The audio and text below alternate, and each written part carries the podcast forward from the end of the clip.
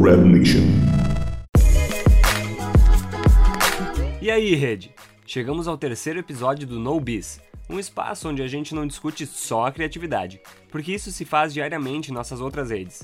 Aqui te convido a falar comigo sobre todos os outros assuntos que estão ao redor desse rolê.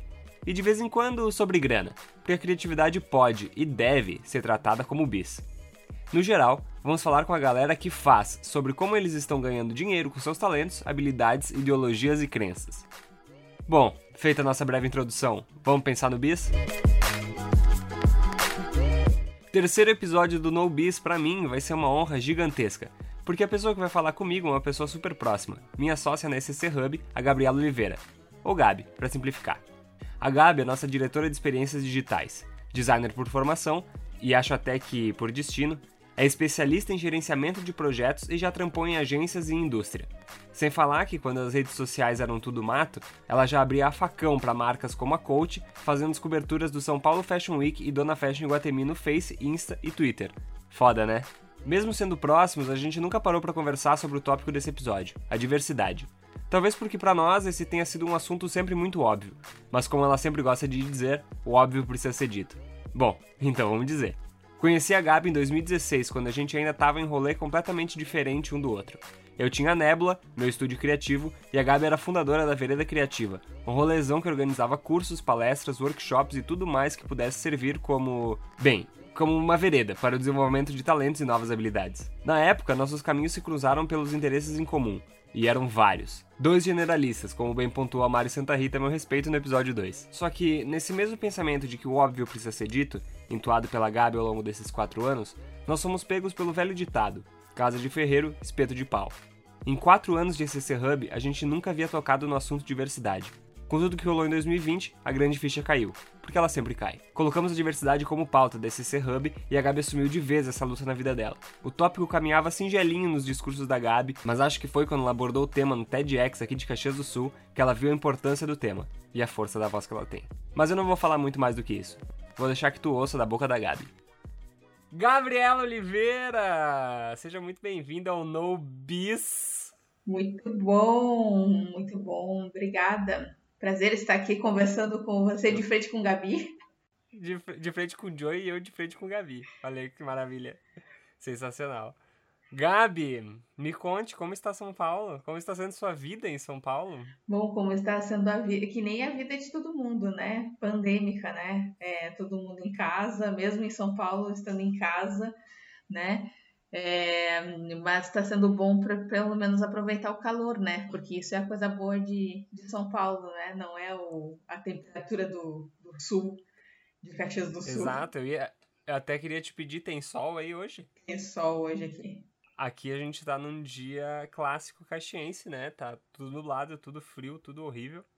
Mas a gente segue firme e forte porque é feriado. Então, né, não tem muito o que reclamar. Diazinho bom de ficar em casa. Exatamente. Essa relação que a gente tem com o tempo, né? Com, com o tempo-clima, no caso, né? Em feriado é completamente diferente, né? Porque a gente tá numa pandemia, tá todo mundo em casa, isolamento social. Mas daí porque é feriado e tá um dia, um dia meio cu, não importa, entendeu? É feriado. Dá na mesma. Um semana, Dá na mesma. é, mas, mas se fosse um dia normal, que não fosse feriado e tivesse esse dia cu, mesmo em casa, a gente já tava tipo, puta merda, podia ter um sol, não sei o que, mas não posso sair.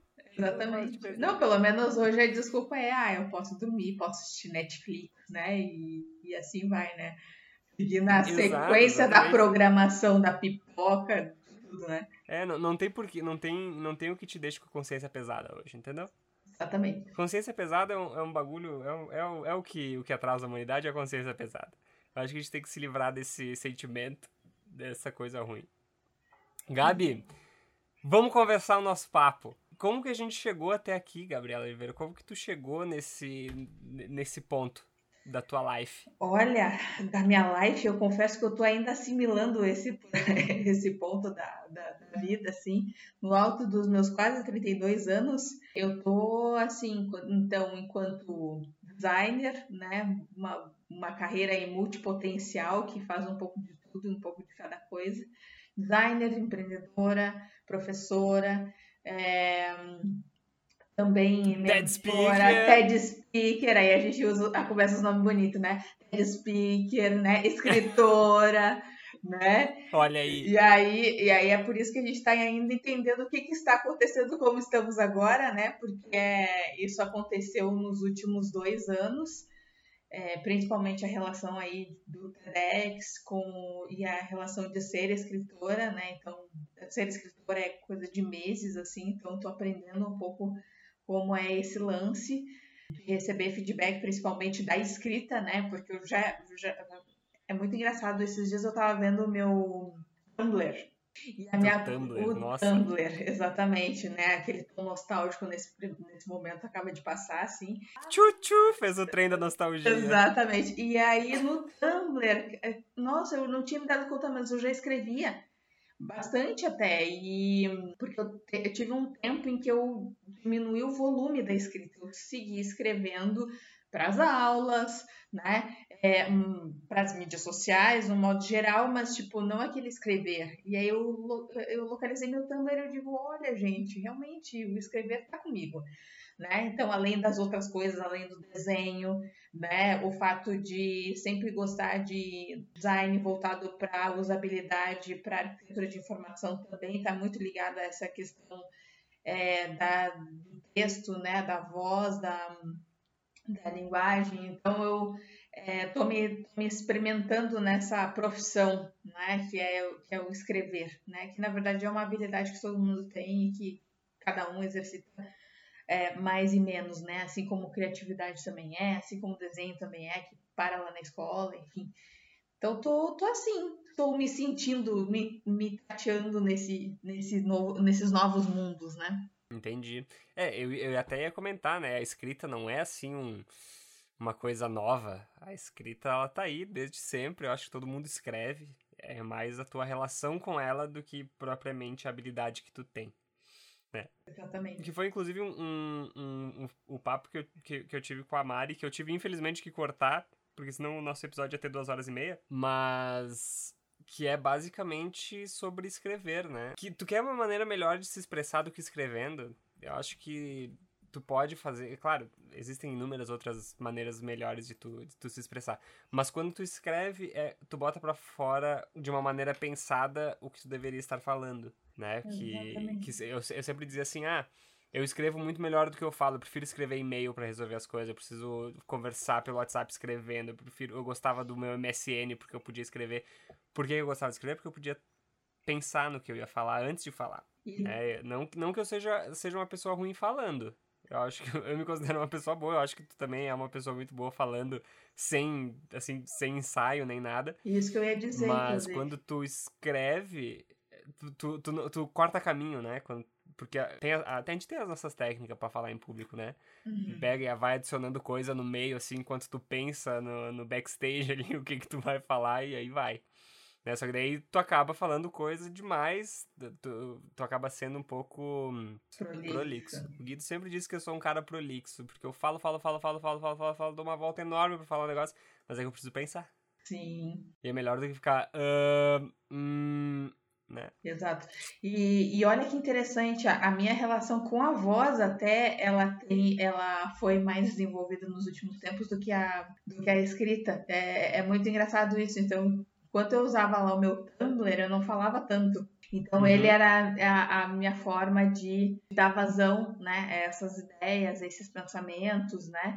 Eles eram bem particulares, assim, e a, aí depois que eu larguei do, do Tumblr um pouco, aí foi quando eu comecei a ser prof mesmo, né? E aí é, eu gosto muito de dizer que eu sou prof, né? No sentido de que ah, o pessoal dá aula de, marketing digital e ah, eu sou consultora, mentora. Não, professora, sabe? Tu está facilitando um, um conteúdo, está direcionando ali uma disciplina, um conteúdo, uma, uma informação, passando uma informação, trocando uma informação com as pessoas. E isso também é uma forma de tu organizar os pensamentos, só que aí tu não escreve, sim, tu põe pela voz. E aí isso, isso foi uma habilidade que realmente, assim, dos últimos cinco, seis anos, que veio, que, que vem sendo, sendo trabalhada e que para voltar à escrita também foi substancial para que eu pudesse ter um domínio maior e uma intimidade maior com, com a escrita, né? Teve aí um trabalho de autoconhecimento Tumblr, hein? Eu, eu, acho que, eu acho que o Tumblr, de uma maneira geral, ele teve esse papel na nossa geração, né? Teve. teve. Ele foi um, um pré-organizador uh, de pensamentos antes do Pinterest. Só que o Pinterest ele tem muito uma relação de, é, de mais até de curadoria, né? No sentido de captar as ideias dos outros, mas pouco de produção. No Tumblr tu produzia, tu, tu tu fosse repostar aquilo, tu tinha aquele espaço de citação, de texto e tudo mais. E eu fiquei viajando, nossa, gente, a gente escrevi em cima das fotos, né? É, para compartilhar, porque se a gente for analisar os, as mídias sociais imagéticas, né? É, e que ganharam força depois, então, o Pinterest e o Instagram, é, a gente tem é, essa construção de que eu construo a imagem eu compartilho a imagem, mas eu não faço essa curadoria. Então, essa curadoria vem no Pinterest, essa criação vem no Instagram, mas a do texto o Instagram não valoriza tanto, apesar de as pessoas hoje explorarem mais o, o textão, né? É, mas o Tumblr que começou a, a trabalhar isso, né, de, de, uma forma de brincar e não só ah, o que está acontecendo na minha vida, como o caso do Facebook, né? Então tem essa relação um pouco filosófica de como a gente se relaciona com, com o texto e com a imagem, né? E que o Tumblr fez esse trabalho assim com a gente, né? E esse trabalho de trazer até os memes, né? Trazer a, uhum. trazer a cultura a cultura pop pra gente correr sobre ela livremente, né? Mostre-me teu Tumblr e eu te direi quem és. Exatamente. É isso aí, cara. Eu, eu, eu sinto que assim, eu, eu tive meu Tumblr, tá? Muito, pouco, muito pouca gente teve acesso a essa minha fase. Mas eu tive ele e eu produzi muita coisa lá que, que, reflete, que reflete hoje.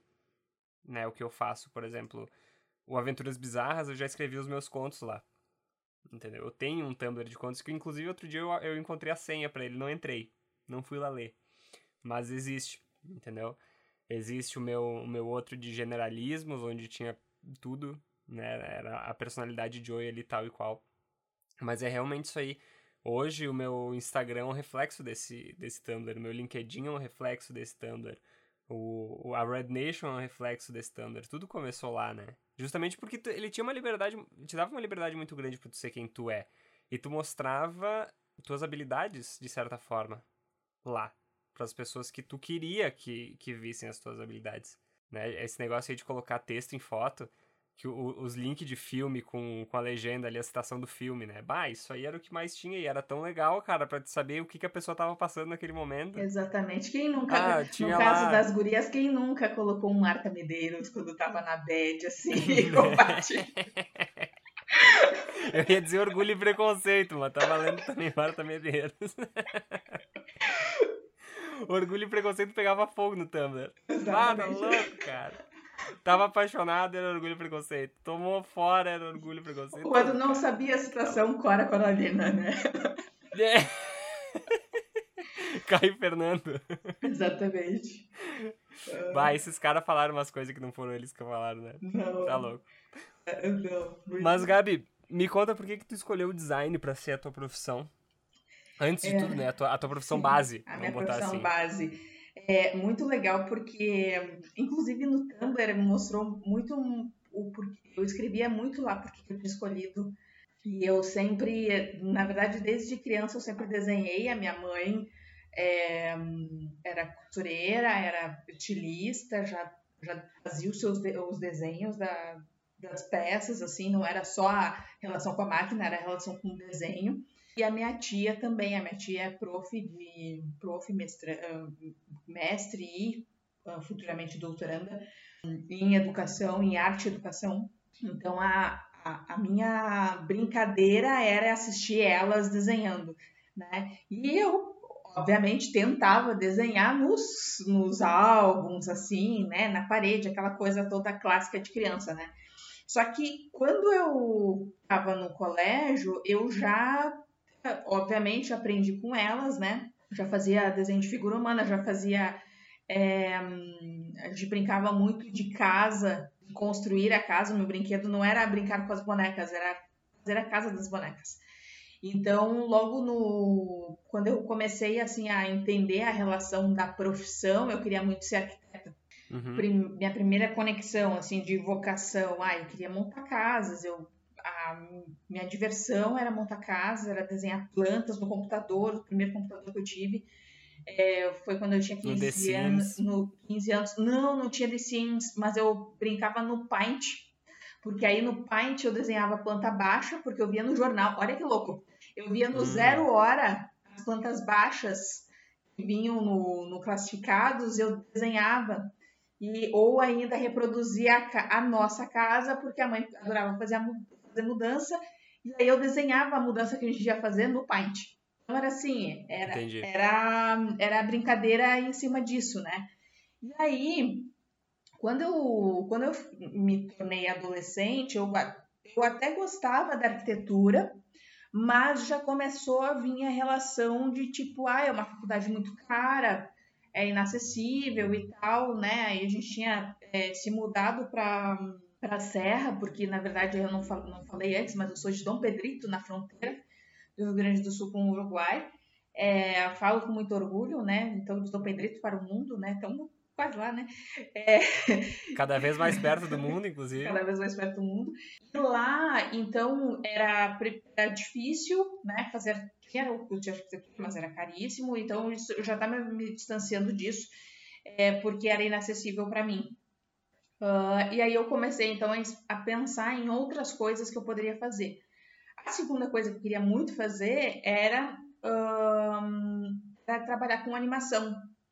Então, eu gostava muito de história em quadrinhos. Eu lembro até hoje de uma história em quadrinhos que eu fiz de um, de um ratinho, assim, e adorava desenhar o um personagem e tudo mais. O meu irmão, na, na infância dele, todos os aniversários, eu que fazia decoração. Então, é, eu tinha muito essa relação também com, com o desenho animado. Então, eu gostava muito disso. Só que, de novo, né, começava a meio que esbarrar na, na questão do acesso à, à profissão, né? E aí, é, no terceiro ano, eu tive. Eu pensei, a mãe pensou assim: bom, tem que fazer alguma coisa técnica, né? Porque eu tinha dito para ela: não, eu não vou fazer magistério em hipótese alguma, porque eu não quero ser professora e não quero fazer é, concurso público. E aí já entra a primeira questão racial, né? Porque uh, toda, toda a minha família, por parte de mãe e por parte de pai também, é, ou os homens trabalham com funcionalismo público, com a polícia, com a brigada, com o exército, ou, um, ou no caso das minhas tias, né, da, da, das mulheres, é, ou trabalhava com a costura ou trabalhava com, com educação. E eu, sendo professora em sala de aula. E aí hoje, claro, né, eu entendo que nada contra essas profissões, mas eu não queria que fosse apenas aquilo, né? E eu vendo também a mãe passando por um processo de que ela queria trabalhar com moda, né? Ela queria ter o, a própria loja dela, ela queria ter a marca dela, né? Ela chegou a dar aula de moda, de costura, de modelagem, uma baita professora, inclusive autodidata. E aí eu aí eu não fiz o magistério, precisava fazer um técnico e ela disse: "Não, vamos, vamos dar um fazer um técnico". Aí eu resolvi fazer técnico em informática. Do técnico em informática que começou a minha relação aí com a internet, porque eu queria fazer o técnico, na verdade, porque tinha uma disciplina de animação, uh, né? Então começar a fazer desenhos no computador e tal. Na conclusão do técnico, os meus projetos eram em cima de sites. Então eu comecei já a desenvolver os meus primeiros sites. O primeiro foi da Pixar, né? Então era uma homenagem à Pixar, assim. E, e, o segundo site, que aí foi o, o, projeto, digamos, de mais longo, um dos projetos de mais longo prazo que eu tive, é o Infocâncer de Mama. Eu tive um, um site, um portal de informações sobre câncer de mama, porque a mãe ia ser acometida de câncer de mama, bem na minha na época que eu estava em formação. E ela veio a falecer no ano em que eu entrei na faculdade de design. Quando eu entrei na faculdade, é, que foi tipo, semanas assim antes de entrar no, na faculdade, é, é, foi muito engraçado porque eu tinha entrado na UC antes uh, para fazer publicidade, porque um mais próximo da que eu queria fazer e ainda por cima era à noite e era em Caxias. Quando eu entrei, um, quando eu parei assim a, a veio a primeira turma de design. Da FSG, em Caxias. E aí deu a sorte de conseguir casar, é, de eu fazer o vestibular. E eu disse, mãe, eu não vou fazer o vestibular agora, tu tá se tratando e tal. Ela disse, não, tu vai fazer.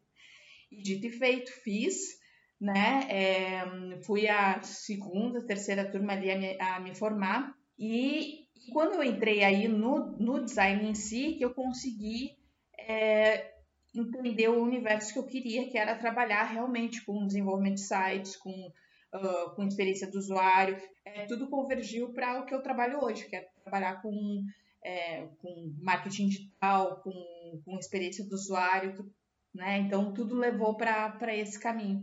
Foi assim que eu comecei no, no design. Eu acho que o design acabou me encontrando também, né? Então, é, eu escolhi ele, ele me escolheu e a gente está assim, até, juntinhos até hoje. Entendi. É, eu, eu ia dizer que eu, na, na minha concepção, o design ele faz muito mais sentido te conhecendo, uh, independente assim da tua, das tuas especializações, do que a gente faz no ECC, da nossa, nossa relação enquanto sócios, mas conhecendo assim a Gabi enquanto pessoa, ela faz muito mais sentido o design do que a publicidade. Porque a publicidade, ela. Quem escolhe ela por ser assim um coringa, geralmente não vai pra frente. Porque ela exige. A, a publicidade exige que tu.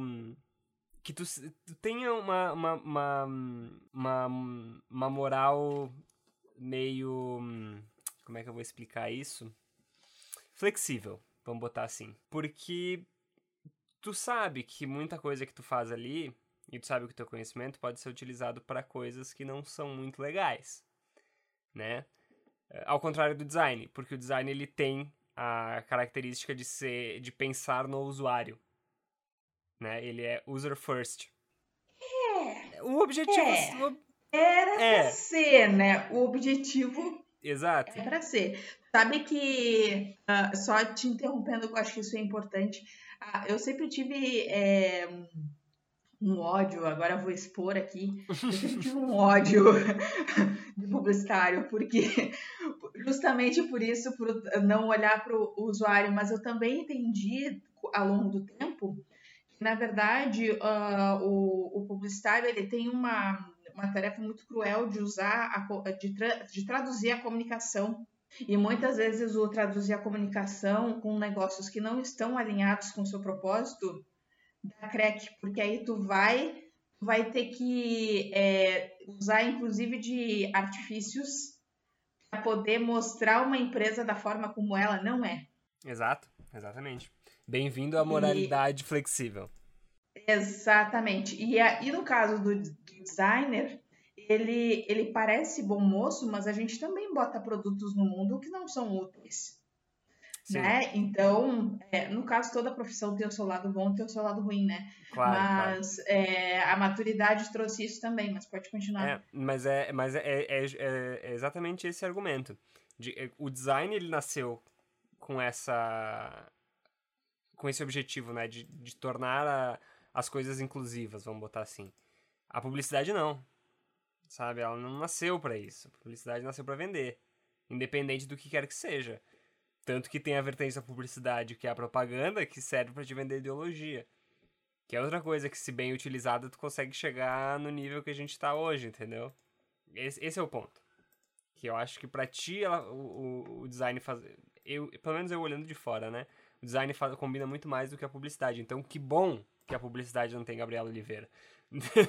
que bom que tu tá no design. Sim, exatamente, exatamente. Não, que bom, que bom.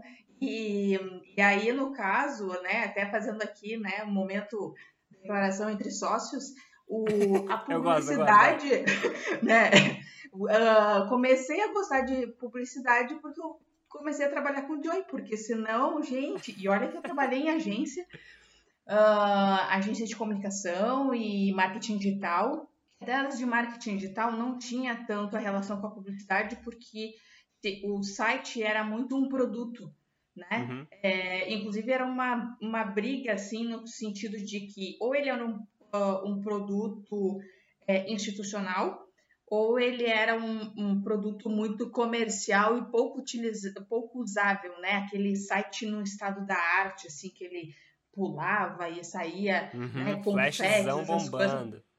Flashzão bombando, e eu nunca gostei disso. Eu sempre fui é, pelo, pelo site que funcionava, assim, pelo, pela tela que funcionava, que eu podia ficar é, quase que um design transparente, que a gente chama, né? É, então, a minha primeira relação de gostar da publicidade, de entender, olha, a comunicação ela pode ir por esse caminho, foi com o Joy Dini. Muito obrigado. Muito obrigado pelo reconhecimento. Eu acho que as pessoas ainda têm, num geral, assim, todo mundo gosta de falar mal de publicitário, né? Eu não gosto de generalizar, existem publicitários excelentes. Os que, me, os que, os que merecem ouvir tem que falar mesmo, entendeu? Se na mão, na mão errada é uma arma de destruição em massa. Na mão certa dá pra salvar muita gente né? Porque a gente consegue. Ah, inclusive o copywriting, que é, o, que é filho da redação publicitária, querendo ou não, né? O filho crescido, tem um, um, um potencial muito grande, né? Apesar de ele ainda. Tu, tu, tudo que tu vê sobre copywriting na, na internet por aí, no, no LinkedIn, na, naquele. É, uh, per, é o persuasivo, né? Isso, é apenas o persuasivo tem... como o atributo principal do copywriting, só que o copywriting tem tantos os outros atributos. Exato, ele tem muito essa coisa de. Hum, eh, ele está sendo trabalhado muito para venda, né? Tipo, resposta rápida. Mas ele, ele é legal porque ele humaniza a redação publicitária, sabe? Uh, o que o, o, que o, o Ogilvy, Ogilvy fazia lá nos tempos de 1900 e Guaraná com rolha, de humanizar anúncios, era copywriting da maneira legal, sabe? Tipo, tu não tá vendendo, tu tá sugerindo que a pessoa adquira aquele uhum. produto, sabe? Com base nos problemas que ela tem de vida. Isso porque tu parte do princípio também, que eu acho que é uma das coisas que na publicidade é, ficou tenso durante muito tempo, é que é, tu subestima a inteligência das pessoas na tomada de decisão. Uh, que, que no copy tu consegue mostrar essa comunicação e esse texto como um auxiliar e não como um toma tá aqui, né? Exato, Foi uma mudança exato. aí que toda a comunicação sofreu, né? Exatamente. E daí a gente tem essas vertentes, sabe, que, que podem ser usadas para desenvolver pelo outro lado. Né? Não desenvolver propriamente pela venda, mas tu incluir a pessoa no discurso, sabe? Que é o que gera a o que constrói a comunidade, ao meu ver. Uhum. Né? Isso não tem nenhuma comprovação ainda, mas as minhas breves observações, eu acho que é isso que faz com que tu crie comunidades. É quando tu não tenta vender, mas tu tenta incluir a pessoa no, no que tu tá fazendo. Sabe? Porque todo mundo quer fazer parte. A real é essa. Se tu vai falar de teoria comportamental, que o design também fala muito, uh, tu tem ali que a galera quer fazer parte. É behaviorismo tal e qual. Tu, tu, tu quer fazer parte do grupo. Quer se sentir quer incluído, tu quer, tu quer ver os teus pares, tu quer ver que é, não tá sozinho. Então, é, é, é humano. É humano né? Te, é te, é teoria clássica da comunicação e, e, do comportamento. É isso, é, é fazer parte. É humanizar para incluir. Beleza, inclusão é uma coisa, né? Mas tem outra que é completamente diferente, que é diversidade. E daí, uma coisa que tu sempre fala, que já virou bordão, né? Que o óbvio precisa ser dito. Pela voz de Gabriela Oliveira, o que é diversidade? Então, Diogo é, a, a diversidade ela está muito no convidar para festa. As empresas precisam convidar as pessoas para festa, mas a gente também é, precisa que as empresas incluam, então que elas chamem para dançar. Né? Tem uma é, essa frase, ela foi falada num XSW, não lembro do, da, da autora, se não me engano, o autor, é, mas duas e três eu sempre escuto essa frase, né? Diversidade é convidar para festa e inclusão é, é chamar para dançar. Uh, porque é isso, a gente, claro, a gente vive num país é, e num mundo, né? Mas vamos tratar do, do Brasil especificamente, é, onde a gente tem minorizados que não são nem chamados para festa e nem incluídos né, no rolê é, que são mulheres, né? Mulheres, a gente está falando de 51%. Uh, pessoas negras, que são 56%. É, que são aí minorizados e não minorias. Aí a gente tem as minorias indígenas. É, aí no caso dos indígenas é triste, porque aí a gente, né, considerando que hoje é 7 de setembro, que estamos gravando esse episódio, né? É, a gente tem datas aí históricas e momentos históricos no país em que a gente tirou toda a humanidade de pessoas indígenas, né?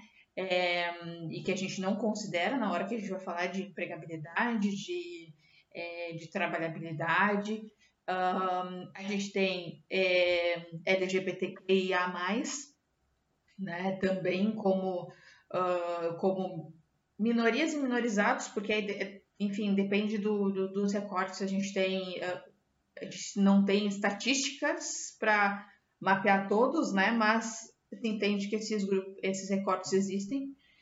É, PCDs também, né, também tem, uh, tem um grupo significativo no país, então, a gente entende que todas essas pessoas, elas querem, querem e merecem, né, e é direito, por Constituição, uh, que elas é, pertençam aos lugares, né, que elas se sintam incluídas nos lugares, né. Se a gente fala na Constituição de todos para todos, né, é, isso deveria acontecer na prática, mas na prática não acontece. Né? A gente tem leis que incluem, tem cotas que, que, que se propõem a incluir, mas nos, nas instituições, nos ambientes, a estrutura que é replicada para que a, a inclusão aconteça, ela não, não na prática, ela não, não é real. Né? Por isso que a gente está tendo, sempre teve, na verdade, movimentos e grupos de pessoas que é, lutaram para que é, mulheres fossem incluídas nos espaços de direito básicos, né, que é o, o poder ter um CPF, poder ter um... Eu fiquei sabendo há, há umas semanas atrás, num, num, estudo que eu estava fazendo, que é, o CPF é, para mulher ficou, um, ficou é, válido, um CPF para mulher a partir de 62. Uh, então, é, Antes disso, é, não podia gente... ter um código de pessoa física, é isso? era vinculado ao marido. Caraca, velho. Então, assim, é ontem, Joey, é ontem. É As ontem, pessoas não se é dão ontem. conta disso, sabe? É, que tem direitos básicos que ainda muitas mulheres não têm. E, é, e aí tem direitos básicos e os direitos que são Uh, que são de direito, que é nós estarmos nos espaços de poder, que é estarmos na política, estarmos no, nos cargos de liderança das empresas, né? E aí, ah, vamos esperar para que isso aconteça. Nossa, vamos esperar o quê? 50 anos, 100 anos, né? Meus netos, meus bisnetos verem isso, né? Então, por isso que a gente tem que ter uma série de ações para que é, realmente essa inclusão de fato aconteça, né? Então, com pessoas negras nem se fala, que aí, para quem está ouvindo, né, este, este podcast, você está falando com uma mulher negra, cis, hétero, né? Entende e que, é, e que não é portadora de, de necessidades especiais, então que tem as, as suas capacidades né, motoras, que pode e pode ter o privilégio, alguns privilégios, né, com base nas suas condições, mas que, sendo uma mulher negra, eu estou na base da pirâmide. Né? Então, é, todas as ações e políticas enfim, que, que acontecem, elas não me atingem, né? e pouco atingem mulheres com menos condições do que eu, nas, é, na, no, nos mesmos recortes, né? Então a gente tem é, esse problema que ele é grave, não só a nível de país, e aí com esses dados que eu comentei, mas a nível de, de mundo e que está é, cada, vez, cada vez sendo mais discutido porque é urgente. Não dá mais para esperar a geração seguinte, não dá, né? É, e não dá para dizer assim, ah, mas é, mas isso é coisa do passado, isso não existe mais. Não, o passado é uma construção é, que a gente tem que ressignificar o tempo todo. O tempo todo, todo dia. Né? Cada, é o lixo que a gente bota na rua, é a pessoa que trabalha com a gente, é questionar a estrutura do trabalho que a gente está. Então é todo dia. Se eu não fizer isso todo dia, o passado vai continuar sendo o passado. É o passado racista, é, eu... é o passado machista e assim isso vai. Que eu, isso que eu queria entender, desculpa te atrapalhar, Gabi. Uh, mas não é, nesse caso, então não é ressignificar o passado. É racionalizar o passado. É entender que aquilo lá aconteceu. A gente tem que estar ciente disso, entendeu? Não, a gente não tem que ressignificar aquilo lá. Porque, pô, aconteceu merda pra cacete, entendeu? Mas tu não tem que procurar dar outro sentido para aquilo. Porque o sentido é claro, entendeu? É, Não, é mas cortar. aí que tá. Mas aí que tá, Joy. No, o racionalizar também é importante, eu acho que é um, um dos processos, tá?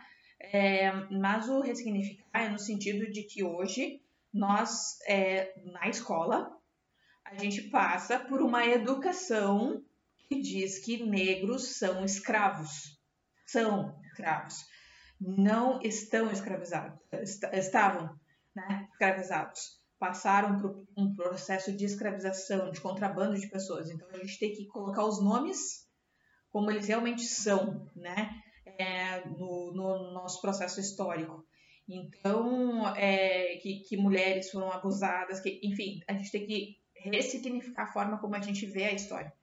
Né? E aí a história tá aí, e a, e a profissão do historiador, para mim, assim, é uma das mais é, uh, urgentes né? de, de serem valorizadas no, na nossa história recente, justamente por isso, para a gente não replicar é, o, os, os crimes que seguem acontecendo, mesmo a gente não tendo lá, né, que estamos num período de escravidão, a, a, as, as crueldades elas seguem acontecendo, né?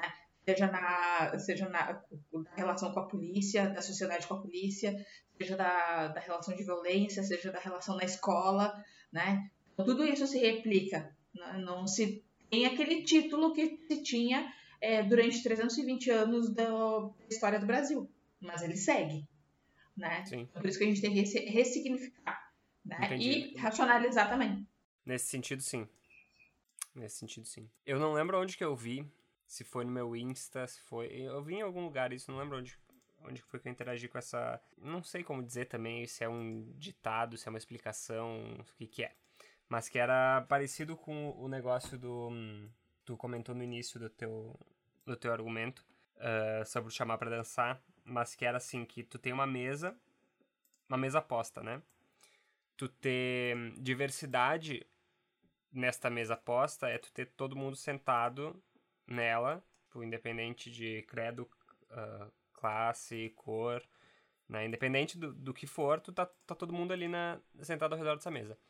Inclusão é tu permitir que, essa, que essas pessoas que estão sentadas, todas elas possam falar. Mas tem um terceiro elemento que é muito importante, que às vezes a gente esquece, e daí eu falo isso enquanto cara branco, que é o pertencimento. Que é essa pessoa falar, ela pode falar nessa inclusão, mas é a gente ouvir, sabe? Uhum. Não, não, ouvir, não se colocar, não ouvir num papel de, ah, estou aqui ah, te permitindo falar. Mas ouvir de entender que aquela pessoa tem razão no que ela tá falando, entendeu? Que, que é não, não, não querer justificar o que, ela, o que aquela pessoa tá falando, sabe? Não querer explicar o que aquela pessoa tá falando. É ouvir e daí sim, que, que nem eu- por isso que eu, que eu comentei sobre racionalizar. É ouvir racionalizar esse negócio e entender que tu não tá no, no teu papel de, de, de querer justificar um, alguma coisa que aconteceu ou, ou alguma coisa que tu pensa, sabe? Uma atitude. Tu tá ali pra entender que aquela pessoa pode estar falando aquilo, entendeu? E se ela tá falando é porque a gente tem que ouvir, a gente tem que dar hum, voz pra essas pessoas poderem falar também. Que é a, a gente tem dois ouvidos e uma boca, então que a gente ouça mais e fale menos. Sim, e, e tem um processo aí de, de trabalhar, de normalizar, normalizar as vozes, né? Porque isso é hum, muito desse processo ele passa por uma negação e durante muito tempo é, foram negados os movimentos sociais, né? Ah, é rebeldia, é, é, ah, é a raiva, né? As pessoas estão com raiva, né? Por que isso, né? Vamos pela parte pacífica, né? É, mas ah, ninguém ninguém tá ninguém tá do outro lado ninguém sabe é, como é por exemplo hoje eu estava acompanhando no, no Instagram é, várias denúncias de mães falando é, de como está sendo cruel o processo da pandemia que é, é, é né, bonito as empresas voltarem mas não tem escola para Hum, as crianças sim. voltarem. Então, como é que essas crianças vão ficar?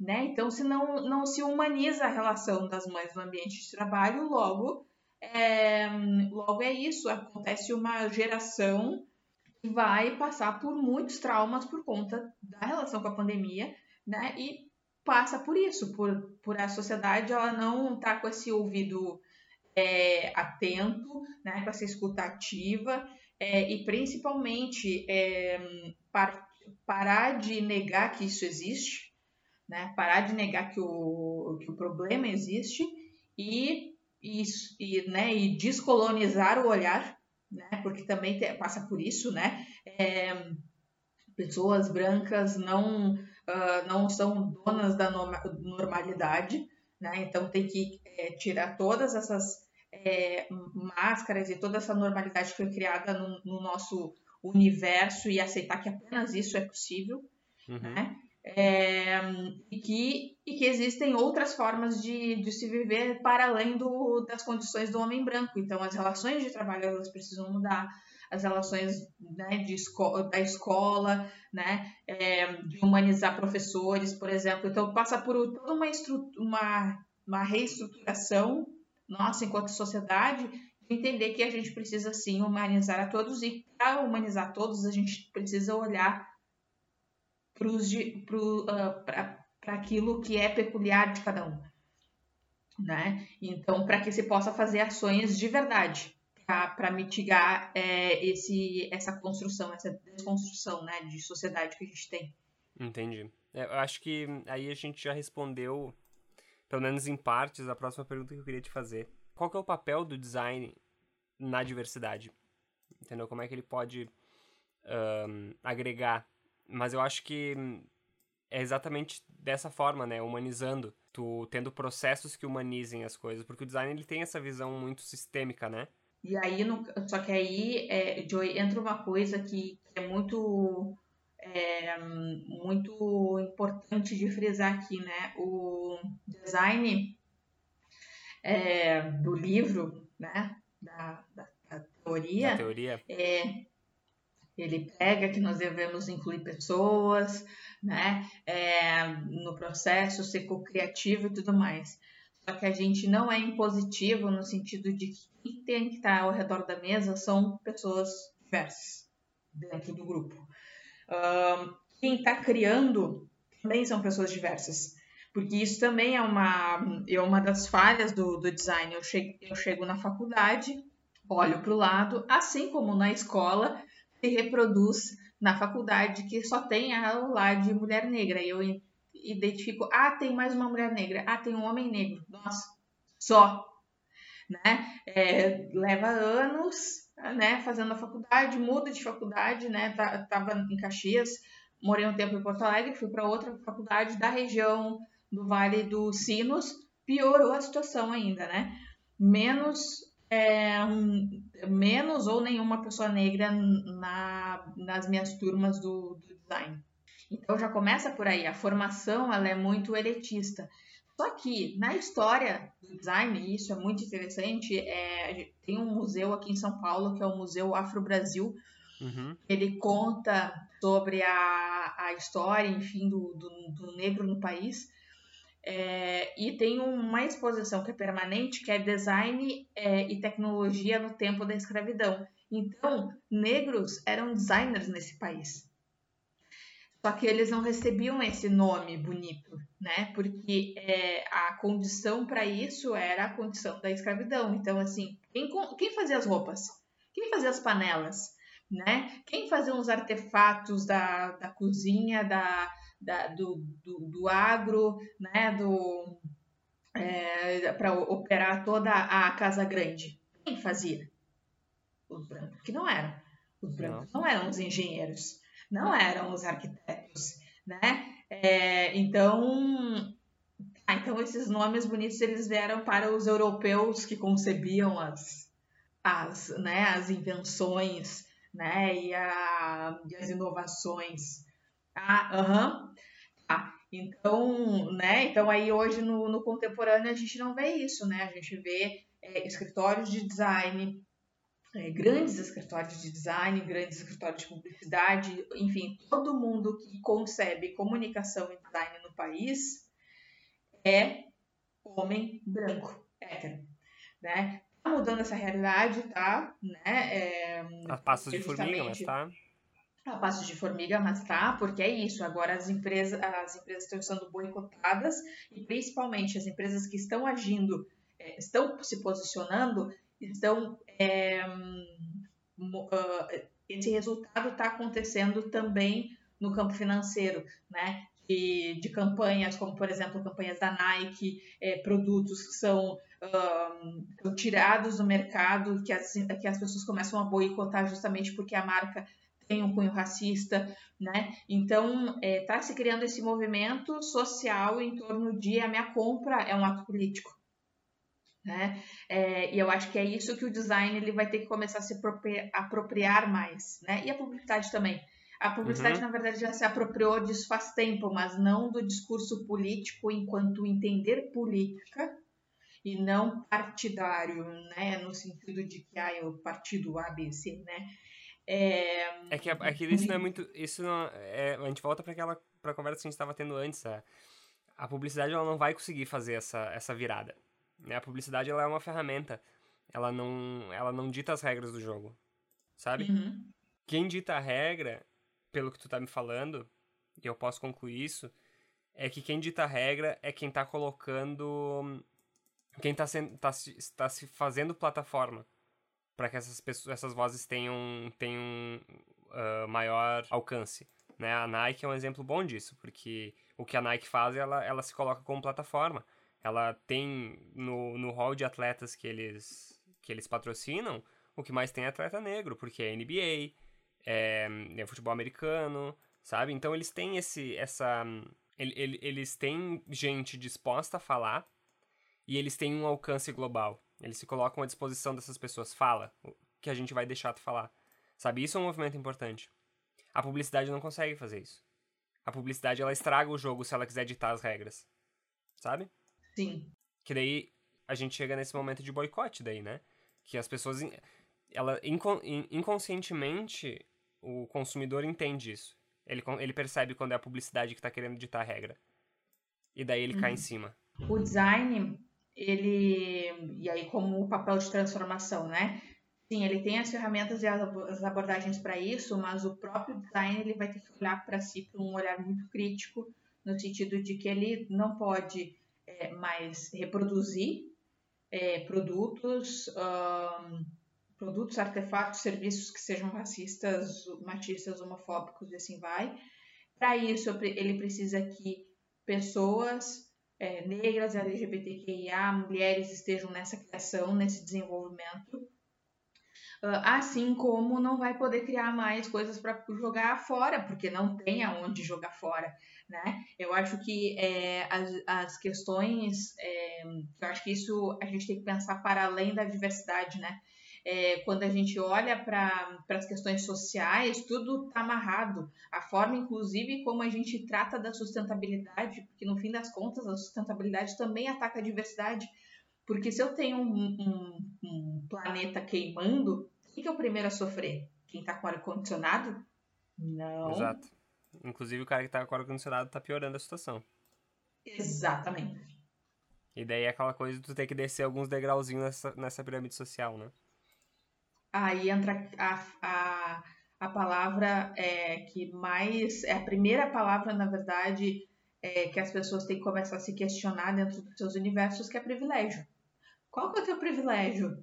Né? É, enquanto homem branco, né? enquanto mulher, enquanto mulher negra, enquanto mulher negra hétero, mulher é, negra lésbica, mulher negra trans, né? É, pessoas trans sofrem com, uma, com a violência de uma forma é, muito muito desumanizada, né? De, de, das suas vidas serem desumanizadas, né? Porque muitas muitas e muitos não conseguem nem se recolocar no mercado de trabalho depois de é, depois de a, assumirem a sua, a sua identidade de gênero. Então, um, tem todo esse olhar, né, de onde eu estou e de onde eu estou, o que eu faço com o que eu tenho.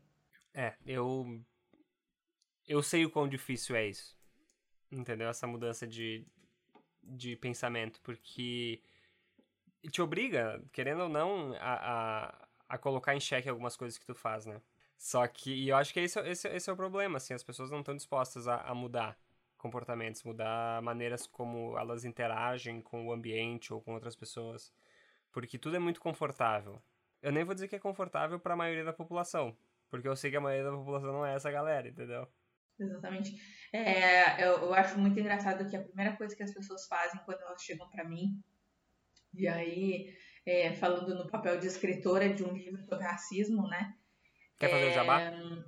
Tá fazendo o jabá, né? Uma atitude por dia por um mundo com menos pela editora Belas Letras. Tá maravilhoso, tá na Amazon já disponível, em Ai, versão chique. Kindle também. Maravilhoso. Um, mas recomendo que vocês comprem o físico, porque ele é praticamente um diário, dá pra né, escrever e tal. Uh, nesse lugar de escritora, a primeira coisa que as pessoas fazem, me falam é assim: ai, eu tenho que me policiar agora. Aí eu respiro fundo, né? Com um papel, um, dois, três, quatro, cinco.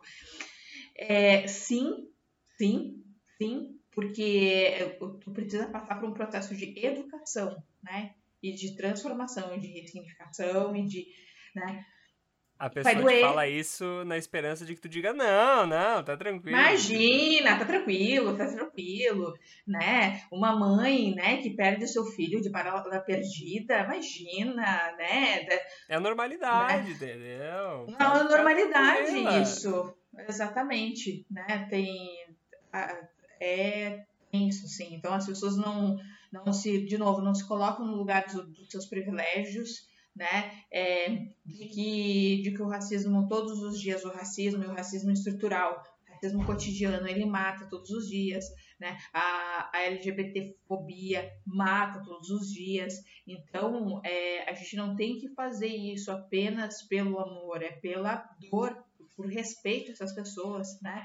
É, agora a pandemia, por exemplo, né? As pessoas vêm vão é, sem, sem se dar conta de, de como a, a relação delas com pessoas, por exemplo, que não têm as mesmas condições de estarem isoladas socialmente, né? E que isso pode levar a pandemia para um lado e para o outro. É, as pessoas não, não, não, não percebem o quanto nós estamos conectados. Estar conectados pressupõe também que a gente tenha que cuidar do outro. É, é um, o trabalho de se colocar no, no sapato do outro, né? Vai apertar. Vai apertar teu pé. Vai Mas tu tem que apertar. colocar pra sacar. Exatamente. E fazer alguma coisa, né? Porque não adianta só só tirar os, é, né, pensar em colocar o sapato lá e dizer, ah, que lindo, né? Nossa, dói mesmo, né? É, e não agir, e não questionar a empresa onde, onde tu tá, não, é, exemplo, cobrar em eventos que tu vai participar. Eu não vou participar desse evento porque os palestrantes são a maioria homens. Eu vou boicotar essa empresa porque o nome da, do, da esponja de aço é crespinha, né? Então, Isso é publicidade. É. Então, Gabi. O que, o que, eu, eu vou até juntar eh, duas perguntas que eu queria te fazer separado. Eu vou juntar elas porque eu acho que elas fazem sentido depois disso que tu falou.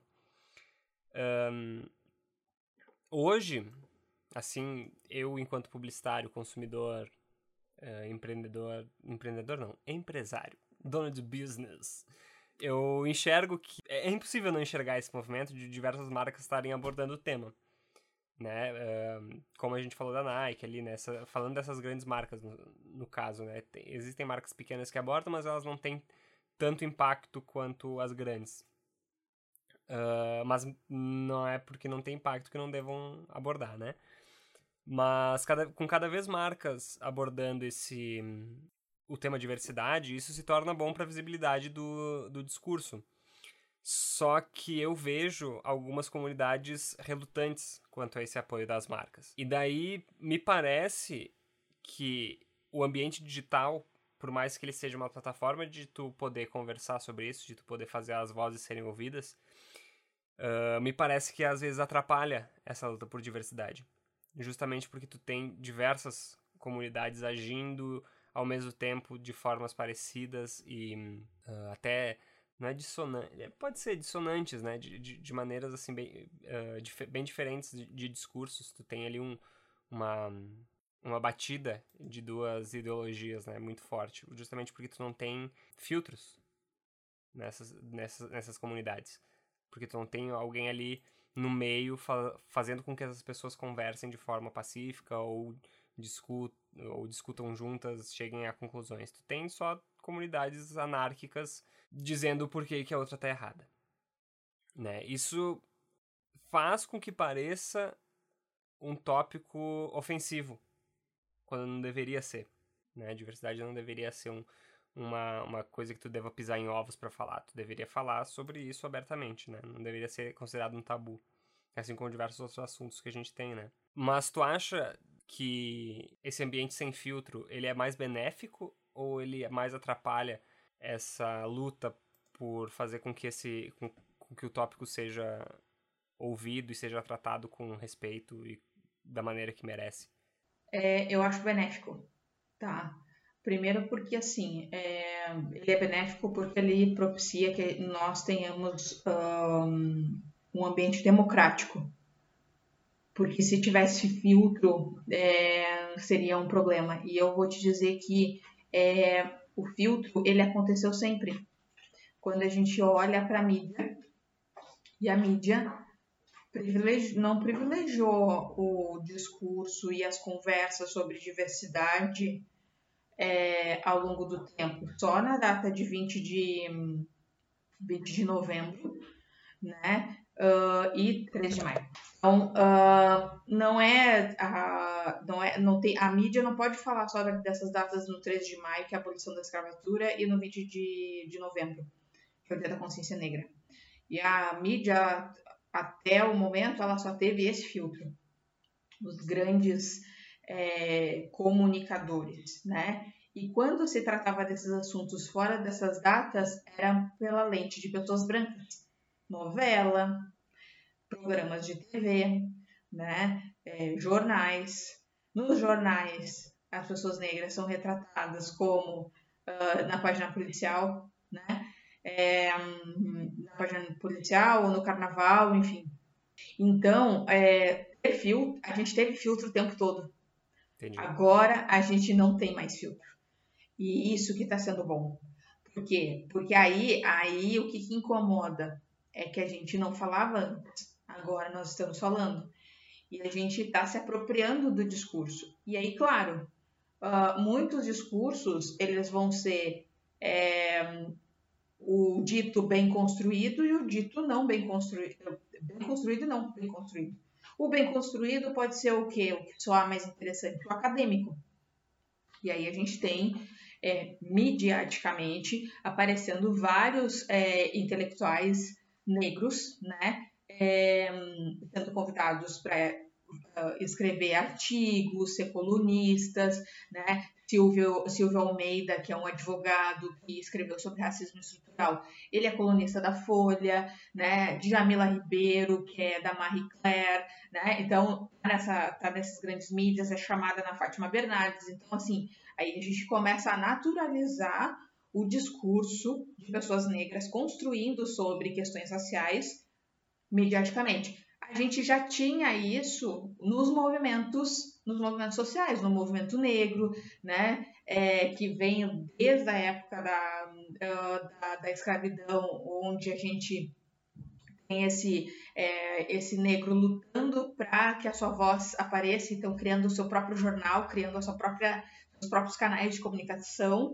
eram vistos como o quê? Anar anarquistas, justamente porque não falavam o que o comum queria ouvir uhum. né? Então, é, muito se colocou nesse lugar também de que é, quando a gente fala com raiva, e a raiva é uma ferramenta, é uma coisa também que eu tenho aprendido muito quando a gente fala de inteligência emocional. A raiva é uma ferramenta. Ela também ela pode ser utilizada justamente para propor mudanças. Então, quando a gente vê os, as manifestações é, sobre o George Floyd, é porque a gente cansou né? Uma pessoa inocente não falar que não respira e é desumanizada por segundos e essa pessoa morre, né? Então isso cansa, isso irrita, né? Quando uma criança de 5 anos é, dentro, ou um adolescente de 16 anos é baleado dentro de casa em isolamento social, a gente se irrita e a raiva acaba sendo um instrumento e é visto como anarquia.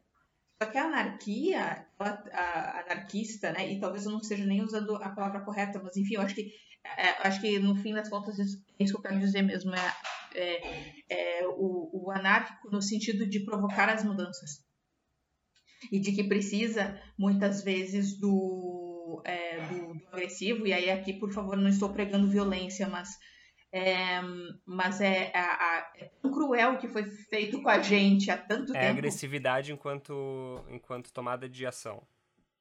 Exatamente. ação. Exato. E aí, se for ver os números de que a cada 23 minutos, segundo a ONU, um jovem negro morre por bala perdida, pela polícia, pela violência, né? É, que a polícia também morre e a polícia morre, a maioria da polícia que morre são homens negros também. Né? Então a gente começa a ver que, é, na verdade, é naturalizada a violência e a agressividade, a anarquia com a gente. Só que a gente uh, é, aumentar a voz para que o nosso direito seja permitido é, e seja direito de verdade, aí é visto como, como anarquia. Então a gente tem que novo, ressignificar o, o, os olhares né, e a escuta do que é de fato um, do que é de fato raiva, da raiva como um instrumento, da raiva como uh, uma possibilidade, inclusive, de construção. Além das outras ferramentas, obviamente, o, a empatia é, é, é é louvável, o discurso acadêmico é, é, ele é importante, o discurso pacífico entre empresas, né, o discurso impositivo também entre empresas, né, de ter leis que, que garantam que a gente é, possa ir e vir, né, e estar nos espaços. Então, todos fazem parte dessa construção democrática. Entendi. É, uh, isso é, é uma.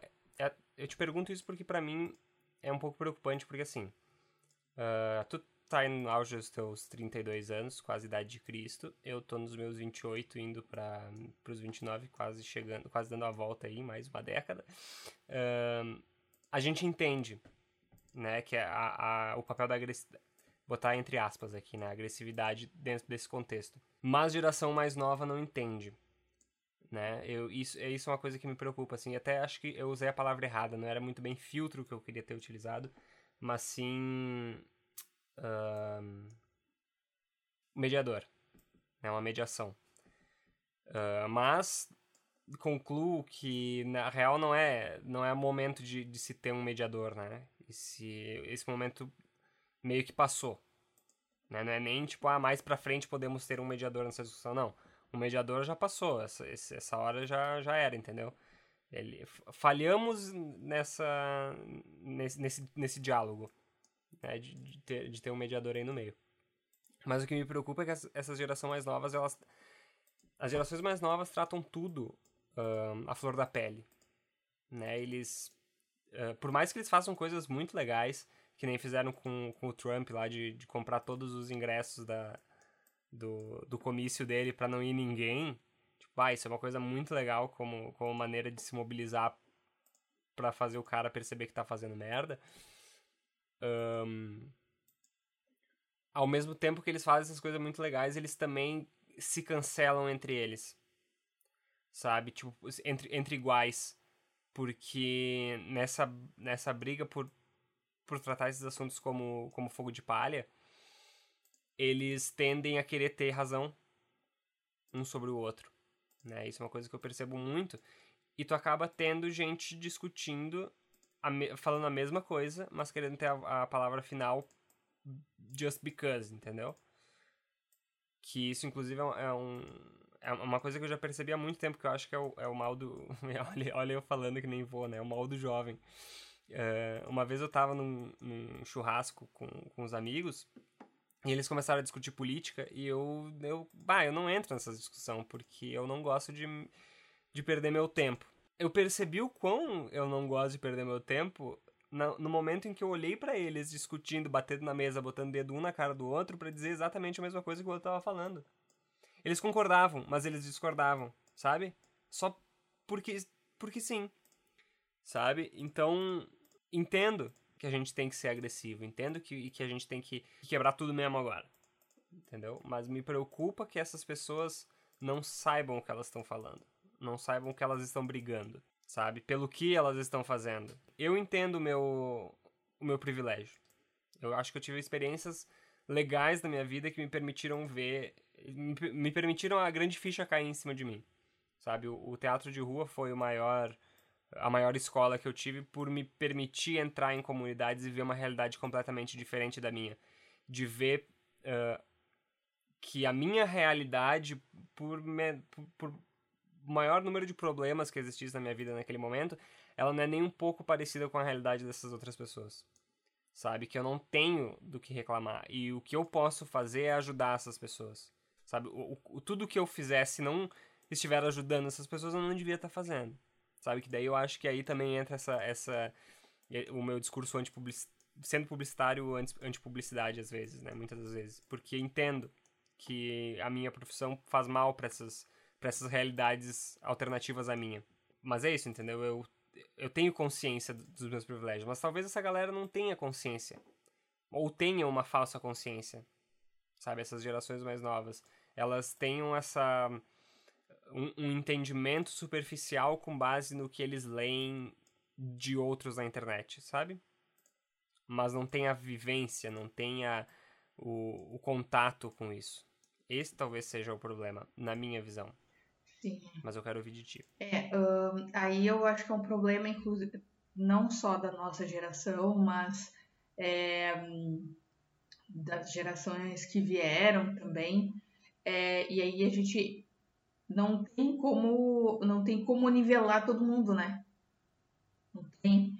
É, e, e que bom, né? Porque esse atrito também faz com que a gente é, construa outros músculos né, em torno desse, desse conhecimento. Mas é, eu acho que aqui, Joey, tem um, um alerta muito grande com relação à polarização, tá? É, que aí sim, realmente, a gente tem duas coisas, né? É, tem a forma como o assunto é sério, ele precisa ser debatido é, de N formas, inclusive no protesto, né? Que aí entra essa questão do que a gente comentou antes, de que muitas vezes a gente é, a raiva como, como uma ferramenta que ela pode ser utilizada de N formas. E aí, convenhamos, nem todas as formas vão ser positivas, né? Por exemplo, teve uma fala do é, que eu acho que é importante de ressaltar, que é do Emicida, é, quando ele, no, no episódio dele do Roda Viva, na entrevista dele no Roda Viva, um, e ele já tinha falado nos stories dele que é, pessoas pretas no, em manifestações era, uh, era levar Covid, levar a pandemia para é, locais periféricos e que é, o, o movimento negro, ele, ok, ele poderia fazer isso de forma né, controlada, enfim, cuidando para que, que as pessoas também não ficassem doentes, né, nesse, nesse, nesse contexto, mas principalmente que o movimento negro é, fosse mais estratégico. Ele pontua isso, né, de que a gente tem que ter outras armas. As outras armas são a própria política, são, é, a própria educação, estar em espaços de poder, né? É, e aí até um ponto muito importante eu acho que a gente está passando por um momento em que a gente tem que entender, e aí, olhando até para nós enquanto uh, sócios de uma escola, né? É, a escola é aprendizado contínuo, a educação é aprendizado contínuo e é de responsabilidade das pessoas, do indivíduo. Não depender que uma instituição te passe conhecimento.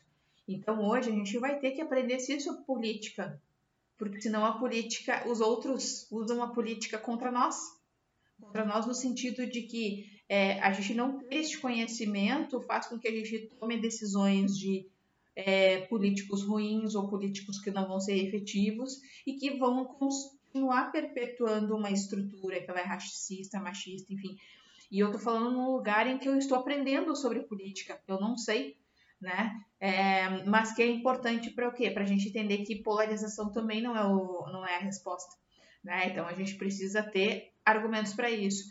A gente precisa então ir para esse lugar de estudar, né? De estudar história, de estudar economia, para entender o que está acontecendo, no, os movimentos que estão acontecendo no mundo agora, né? De por que está essa quebradeira, né? Será que essa quebradeira toda é porque o nosso sistema é insustentável, né? É, e aí insustentável não só ambientalmente, mas socialmente, enfim. É, e aí, então, a gente tem que voltar a estudar. E, infelizmente, o voltar a estudar é privilegiado também, né? É, e aí a gente entra para o outro lado, que é o lado das fake news, né? É, a grande batalha né, do nosso século vai ser das fake news. Né? Então, de como trazer essa informação, né, dessa informação da nossa história, né, da informação do presente, que é uma informação que, que são os fatos e que eles precisam ser contados como tal e não distorcidos né? E que aí realmente é uma, um problema não só da nossa geração, mas que também foi da geração passada, quando a gente tem filtros, tem menos mídia reguladora, né? É, tem os monopólios. Então, enfim, aqui já seria uma outra filosofia toda uh, doida, né? Mas para a gente conversar, mas é isso, assim, a gente tem é, esse, essa preocupação, ela é importante mas ao mesmo tempo a gente tem que é, sempre cuidar para que o processo democrático se mantenha, né? É, mesmo com, com seus ruídos, mesmo a galera jovem ainda tendo essa, é, tendo essa distorção, tem fontes muito boas. E aí, por conta das fontes muito boas, a gente não pode é, dizer, não, só tem as fontes ruins, eliminar elas e, e seguir. A gente sai da escola sem experimentar, a gente sai da escola sem discutir conversar, né? É, e aí se reproduz nessa. É, e aí a internet acelerou isso, né? É, colocou todo mundo numa mesma roda com pessoas que sabem discutir, sabem conversar, sabem usar tecnologia, não sabem usar tecnologia, né? Estão aprendendo a usar tecnologia, né? Então usam da sua maneira, porque ninguém disse que tem um jeito certo né? É, ninguém disse, né? Ninguém disse que o saber acadêmico é o certo, ninguém disse, né? Ele está sendo construído, claro, é, tem muitas mãos, mas por que? Uh, e aí pegando, pegando um gancho de entender o quanto no interiorzão a gente, é claro, dissemina muitas fake news e tudo mais, mas lá tem saberes também. Ninguém foi para lá para conhecer como é que é esses saberes, para poder aprender com eles também. Então, é uma arrogância da nossa parte também achar que, que isso é, é, que, que, isso que isso não vai chegar, então um, ou que isso tem que chegar, enfim. Então, por isso que eu parto muito dessa construção e eu acho que aí, falando de, do design, a empatia é uma ferramenta revolucionária porque a empatia parte de eu entender que eu tenho esse conhecimento, eu tenho essa bagagem, eu tive um privilégio de ter a bagagem que eu tive. E aí tem outra palavra, inclusive, que é, tem se discutido muito na pesquisa, que é a alteridade. Eu entendo a minha bagagem, eu entendo a minha, as minhas vivências, mas eu coloco os chinelos do outro entendendo que eu tenho isso por trás. A minha leitura, ela não vai ser exatamente daquela pessoa, daquela compreensão porque eu tenho isso. Então, só que eu, a partir disso, eu construo junto. Eu não sou uh, dominador desse conhecimento, proprietário, enfim. É essa relação de troca, tanto da, da, empatia quanto da autoridade, eu acho que vai fazer com que a gente é, possa ter essa troca e aí aprender junto. Né? Que eu acho que essa é a grande magia de tudo do que está acontecendo agora. A internet finalmente possibilita, possibilita que a gente aprenda junto né? Então, se a gente é, puder ter essa conversa livremente, aí a gente vai conseguir evoluir enquanto sociedade.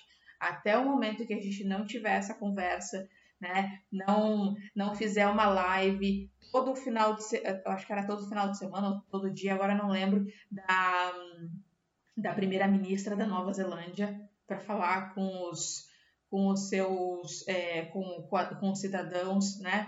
É, se não é isso, se não é abrir a conversa, né? se não é colocar no lugar do outro, entendendo a sua bagagem, né? o seu conhecimento, a coisa não vai acontecer. A tríade, né? Diversidade, inclusão e pertencimento. Show. Gabi, o que, que tu acha que o mundo está reservando para nós nos próximos anos dessa década maravilhosa que começou com o coronavírus? Isso, hein?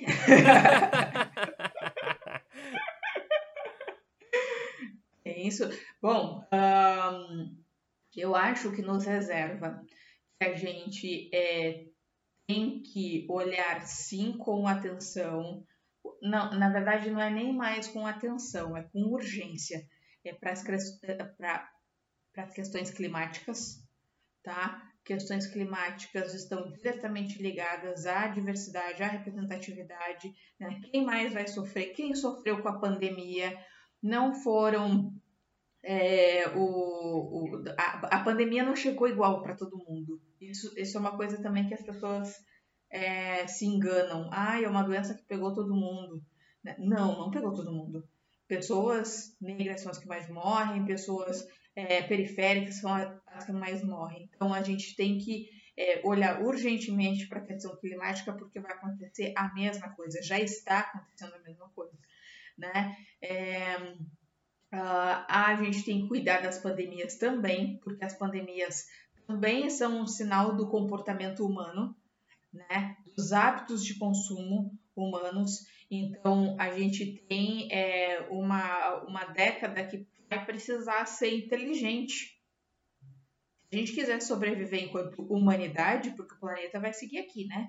É, a não ser que um asteroide venha né, dar um oi, dar um oi, né, dar o ar da sua graça, é, e, e zerar com tudo, o planeta vai seguir aqui. A gente que não vai seguir aqui.